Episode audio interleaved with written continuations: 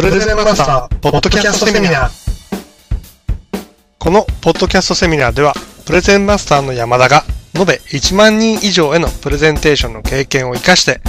あなたのプレゼンが見違えるビジネスの秘訣を音声で解説していきます。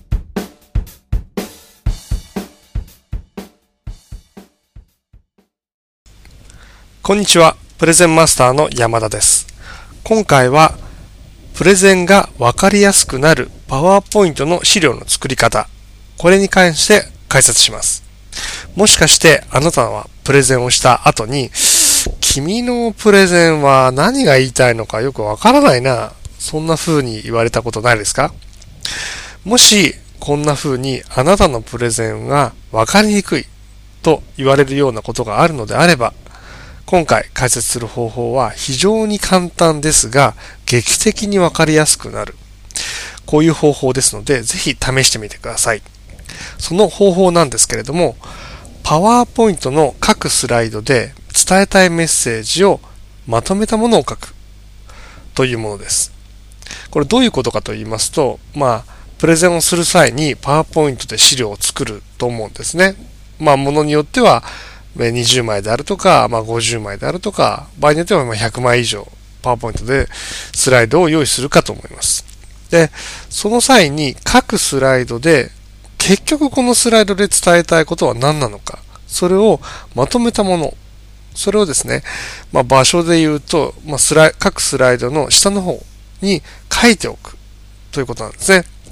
まあ、これ非常に簡単ですが、こうしておくとまあ、プレゼンする際にもですね、このスライドで何を言えばいいんだっけであるとか、このスライドで最最終的に何を話したかったんだっけっていうふうにこう、わけがわからなくなった場合に、そういって、そういった各スライドで何を伝えたいのかがまとまっていると、結局そこ、プレゼンをしているときに、それを読めば最終的にはきちんとまとまったプレゼンになるという効果があるんですね。ですから、もうどんなに上がっていても、どんなにこう話が脱線したとしても、結局、このスライドで伝えたい、伝えたかったことはこれですというふうな、まあ、プレゼンに流れが出てくるわけなんですね。で、これによって聞いている方も、あ、この部分だけを聞いて、まあ、これの部分だけは少なくとも理解しておけばいいんだというふうに、あの、理解しやすくなりますから、まあ、非常にわかりやすいと。ですから、プレゼンもわかりやすくなりますし、資料としても、パワーポイントの資料としても非常にわかりやすくなるんですね。非常に簡単な方法なんですけれども、意外とできてない人の方が多いんですね。まあ、プレゼンをして、まあ、その、そのプレゼンをするためにパワーポイントで資料を作るっていうのは皆さん、いろんな人がやっていると思うんですが、そのスライドスライドごとに結局何が言いたいのかというのがわからない、まあ、プレゼンが多い。わからない資料が多い。こうならないためにも、そのす、それぞれのスライドで、な、結局何が言いたいのかをきちんとまとめて書いておく。これによってプレゼンするあなたも、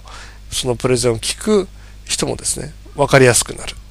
こんな効果があります。非常に簡単な方法ですが、効果は劇的なので、ぜひ試してみてくださいね。